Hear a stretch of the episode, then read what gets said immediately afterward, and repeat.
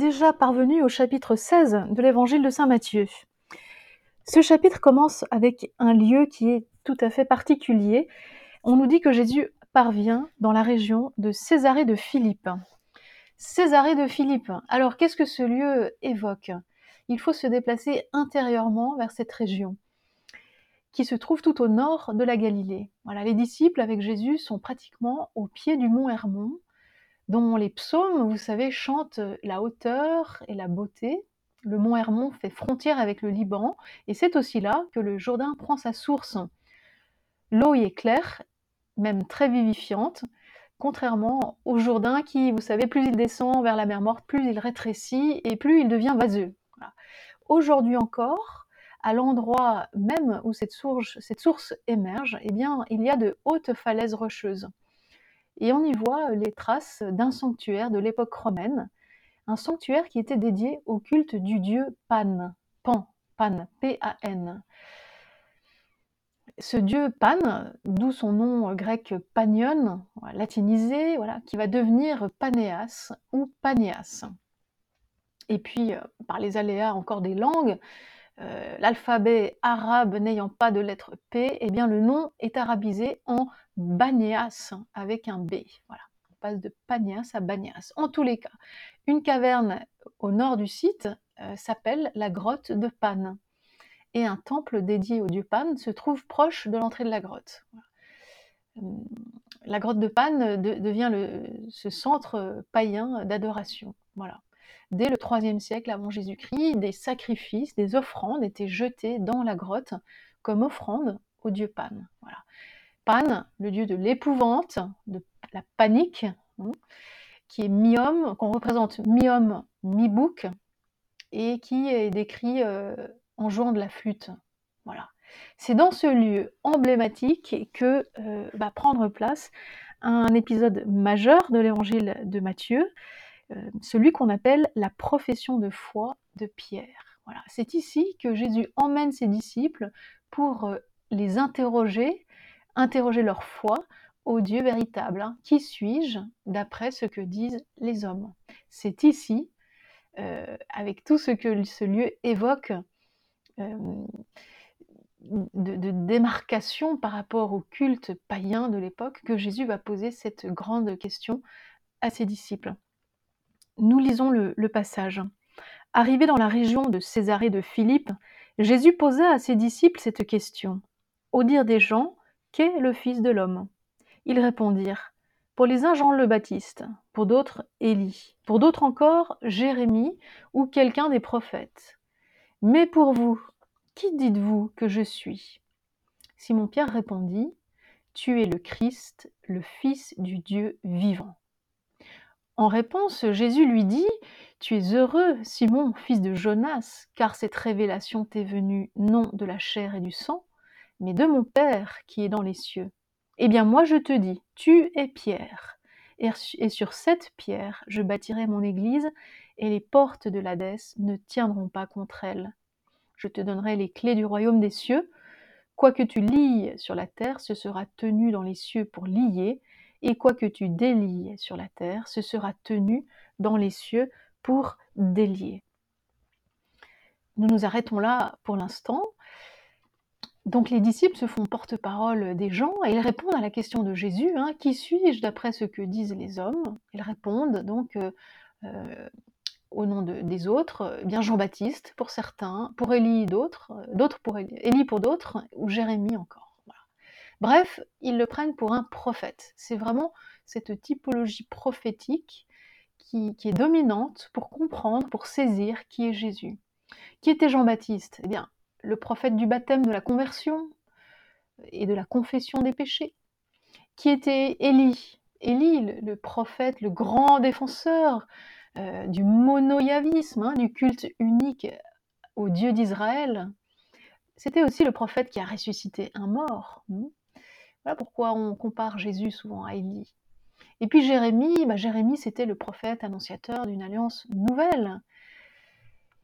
Voilà, on prend Jésus pour euh, un prophète. Néanmoins, euh, aucune de ces figures prophétiques ne suffit vraiment à dire qui est Jésus. En fait, on comprend que Jésus est plus que ces prophètes. Et c'est Pierre, inspiré par le Père du ciel, qui comprend euh, comment Jésus se démarque des anciens prophètes. Hein. Jésus lui dit, euh, cette révélation t'est venue non de la chair et du sang, mais de mon Père qui est dans les cieux. Voilà. C'est Pierre qui est inspiré.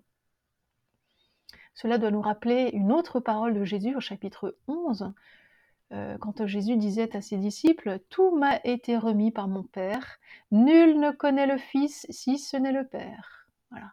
Et nul ne connaît le Père si ce n'est le Fils, et celui à qui le Fils veut bien le révéler. C'est donc bien le Père qui connaît le Fils, qui euh, révèle cela, mystérieusement, à Pierre. Voilà.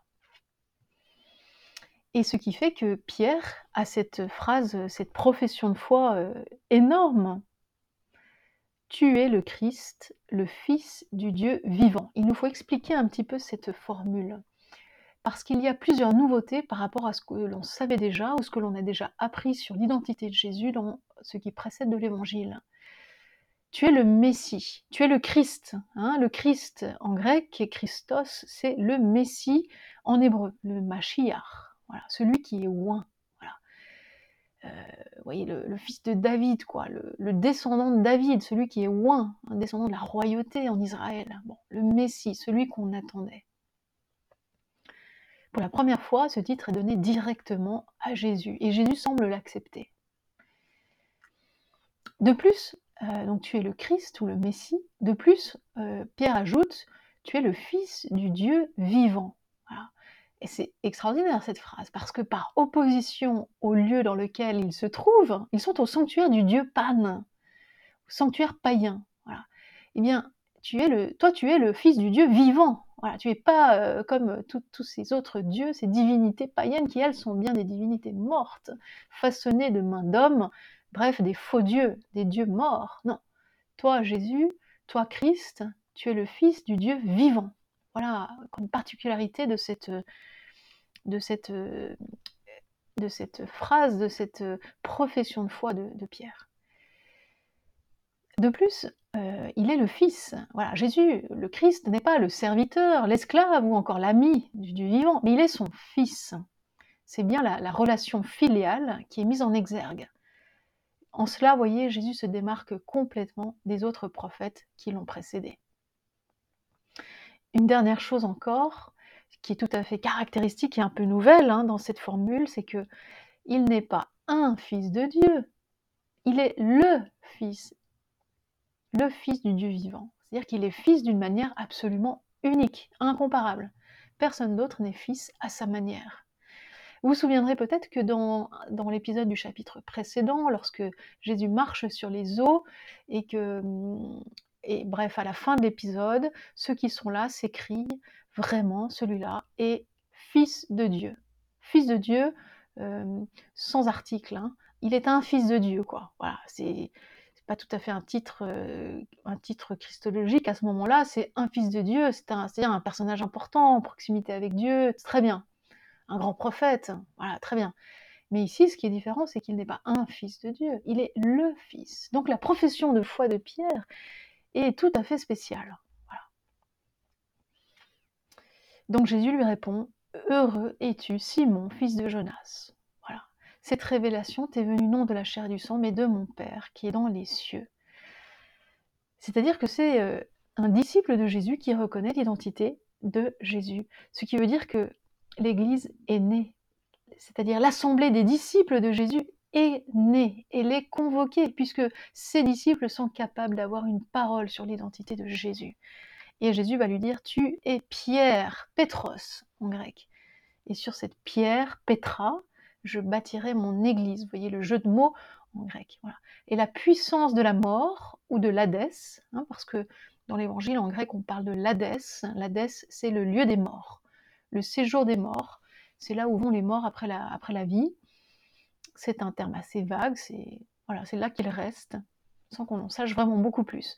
En tous les cas, la puissance de l'Hadès ne l'emportera pas sur elle, sur l'Église. C'est donc au pied de ces falaises imposantes que Jésus fait de Pierre la pierre sur laquelle reposera l'Église. Vous voyez, même le paysage parle. Voilà. puissances de la mort qui étaient adorées en ce lieu, ce sanctuaire païen, seront vaincues et n'engloutiront jamais la jeune Église à peine naissante que Christ fait reposer sur Pierre. Simon change de nom dans ce texte. Voilà. Euh, Simon devient Pierre, ce qui indique euh, un changement de mission. Vous savez, le nom dit euh, la personne dans ce qu'il y a de plus profond. S'il y a un changement de nom, c'est qu'il y a un changement d'identité, un changement de fonction, un changement de mission. Il n'est plus Simon, fils de Jonas, il devient Pétros. Ce qui correspond, en Pétros en grec, qui correspond en araméen à Képha. Voilà. Képha, qui est un prénom bien attesté en araméen, qui veut dire rocher, pareil. Et cette euh, dénomination pour Pierre de Képha, on la retrouve à plusieurs endroits dans le Nouveau Testament. Vous voyez par exemple dans l'évangile de Saint Jean, chapitre 1, verset 42, euh, Jésus, lorsqu'il rencontre pour la première fois Pierre, il lui dit Tu es Simon, le fils de Jean, mais tu t'appelleras Céphas, ou Képha si vous voulez. Ou encore, Paul, Paul, dans la lettre aux Corinthiens, va parler de Pierre en l'appelant Céphas. Voilà, Képha. Donc le, mot, le nom araméen de, Pierre subsiste dans le Nouveau Testament. Alors, avançons euh, quelque peu. Hmm, il y a cette fondation, donc cette annonce en tout cas de la fondation de l'Église sur cette pierre, qu'est Pierre. Euh, très intéressant parce que ce mot Église apparaît euh, seulement à deux reprises dans tout l'évangile de Matthieu. Ici, c'est la première fois. Et d'ailleurs, le mot Église, Ecclésia, n'apparaît même pas dans les, dans les trois autres évangiles. C'est vraiment quelque chose qui est propre à Matthieu. Voilà. Ecclésia, qu'est-ce que ça signifie? Tout simplement assemblée, convoquée. Une assemblée qui est convoquée. C'est-à-dire Jésus a des disciples. Voilà. Euh, Jésus a des disciples. Et cette cette assemblée est désormais euh, annoncée euh, et elle va être bâtie, construite hein, sur pierre. Alors, il nous faut dire encore quelque chose de cette euh, fonction qui est donnée à Pierre. Ici, dans l'Évangile, il ne s'agit pas tant d'une fonction de primauté ou de hiérarchie, mais plutôt une fonction de fondation. Pierre est le premier à qui sont adressées ces paroles de Jésus, ces paroles de Jésus, euh, puisqu'il va lui dire Quoi que tu lis sur la terre sera tenu dans les cieux pour lier, quoi que tu délies sur la terre sera tenu dans les cieux pour délier. Mais un peu plus en avant, eh bien, les mêmes paroles, la même fonction va être là encore déléguée aux autres disciples en Matthieu 18, 18. Donc, euh, donc Pierre, vous voyez, Pierre n'a pas des pouvoirs particuliers. Euh, Pierre est le premier, une fonction de fondation. Mais ensuite, euh, le même pouvoir de lier et de, délier sera donné aux autres disciples également. Voilà. Alors, en quoi consiste cette fonction délier et lier? Et en quoi consiste euh, cette, fameuse euh, expression des clés, des clés qui sont confiées à Pierre? Je te donnerai, lui dit Jésus, les clés du royaume des cieux. Eh bien, on trouve une mention de ces clés, de ces fameuses clés, dans l'Ancien Testament, chez le prophète Isaïe. Isaïe 22, 22, où on peut lire Je mettrai la clé de la maison de David sur son épaule. S'il ouvre, personne ne fermera. S'il ferme, personne n'ouvrira. Voyez, qui correspond, voyez, à cette expression liée et déliée qu'on a dans l'Évangile. En tous les cas, donner la clé, la clé d'une maison, la clé de la maison de David ici en l'occurrence, ou dans l'Évangile, la clé du royaume des cieux, signifie une, signifie, euh, euh, en fait, désigne, si vous voulez, le vizir du palais royal, l'intendant, le grand intendant du palais. Voilà, c'est ça que ça signifie, donner la clé. Donc Pierre se voit désigné comme le vizir du royaume des cieux, l'intendant du, royaume des cieux. Le pouvoir de lier et de délier peut prendre deux sens soit défendre et permettre, c'est-à-dire établir des règles pour les décisions doctrinales et juridiques qui doivent, permettre à une communauté de fonctionner. Donc défendre ou permettre, hein, lier et délier, ou alors condamner ou absoudre. C'est-à-dire exclure de la communauté, excommunier ou y faire entrer. Voilà, voilà, ce qui est donné à Pierre comme pouvoir de décision. D'ailleurs, vous savez que ce, verset et euh, l'inauguration d'un grand parcours qui va se poursuivre durant les siècles pour comprendre ce qu'est le sacrement de confession, le sacrement du pardon qu'on connaît euh, aujourd'hui. Voilà. Cette pratique du pardon des péchés, lier, délier, condamner ou absoudre, défendre ou permettre, eh bien, euh, voilà, va être le point de départ d'un grand développement sur la manière dont les péchés peuvent être pardonnés.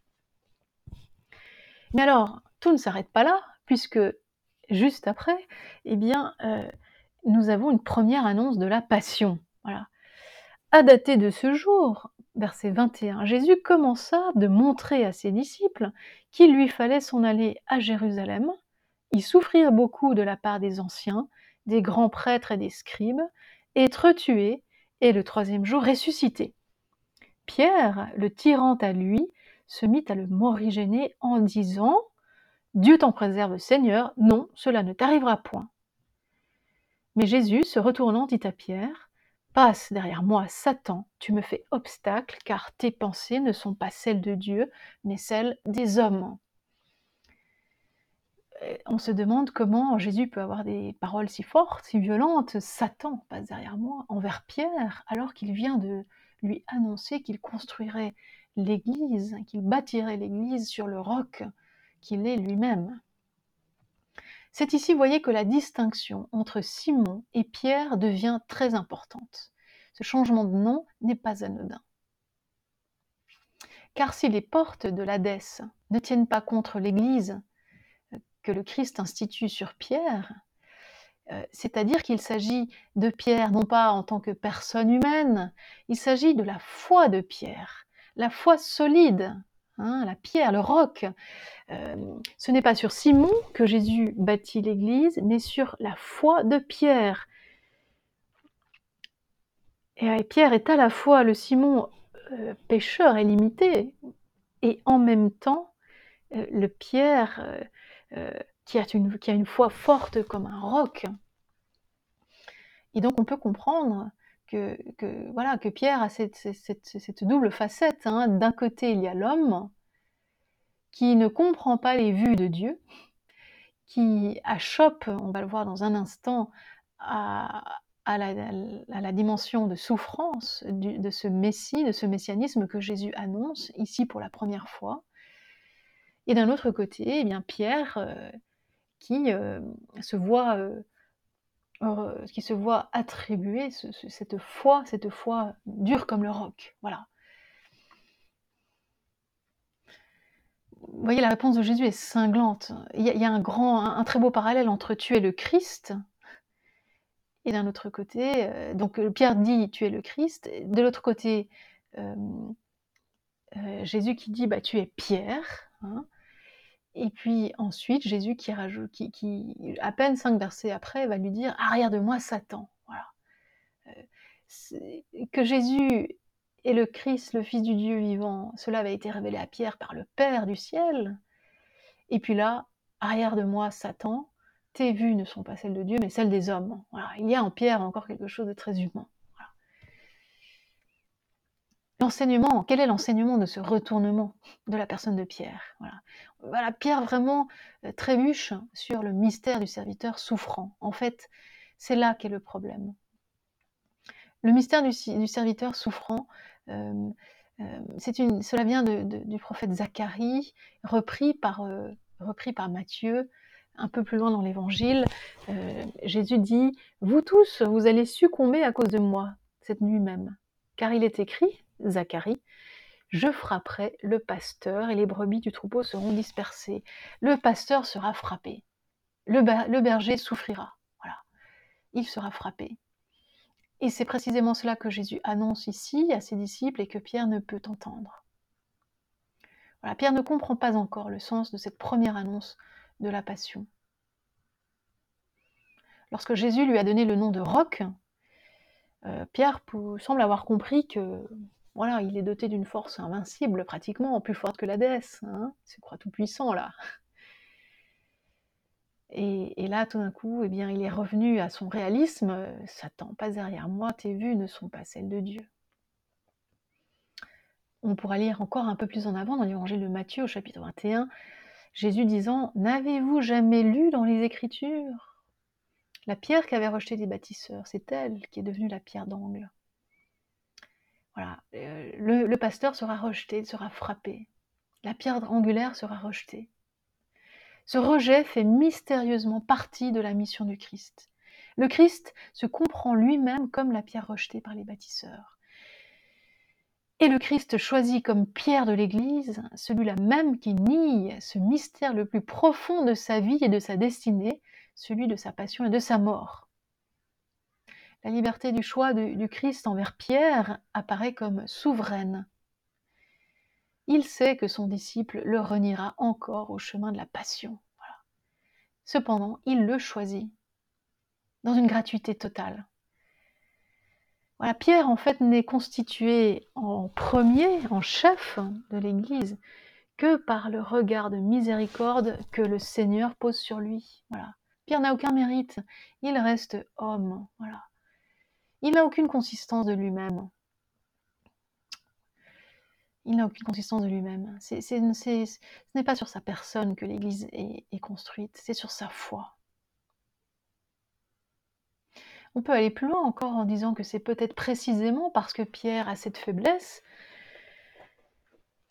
que Jésus en fait le roc de son Église. En fait, ce choix de, Pierre manifeste cette logique paradoxale de l'Évangile, que, Paul va résumer à sa façon. Ce qui est dans le monde, sans naissance, hein, donc sans grandeur, ce que l'on méprise, eh bien voilà ce que Dieu a choisi. Ce n'est pas, ce qui n'est pas, Dieu l'a choisi pour, pour, réduire à rien ce qui est. Première lettre aux Corinthiens 1, 28. grand paradoxe. Donc euh, Pierre n'est pas un chef à la manière humaine. Voilà, il fallait que, ou alors pour le dire autrement, il fallait que dans le chef visible de l'Église fût vaincue la tentation qui demeure la tentation de toute l'Église. Le chef de l'Église ne peut être qu'un pécheur pardonné. Le chef de l'Église ne peut être que tout dépendant de la grâce divine. Voilà. Et ça, c'est Pierre, c'est ça le mystère de Pierre. Leçon de réalisme et d'humilité qui a été trop souvent oubliée au long de l'histoire de l'Église et qui explique la surprise et la déception que nous ressentons si vivement devant les péchés commis par les représentants de l'Église dans notre actualité. Voilà.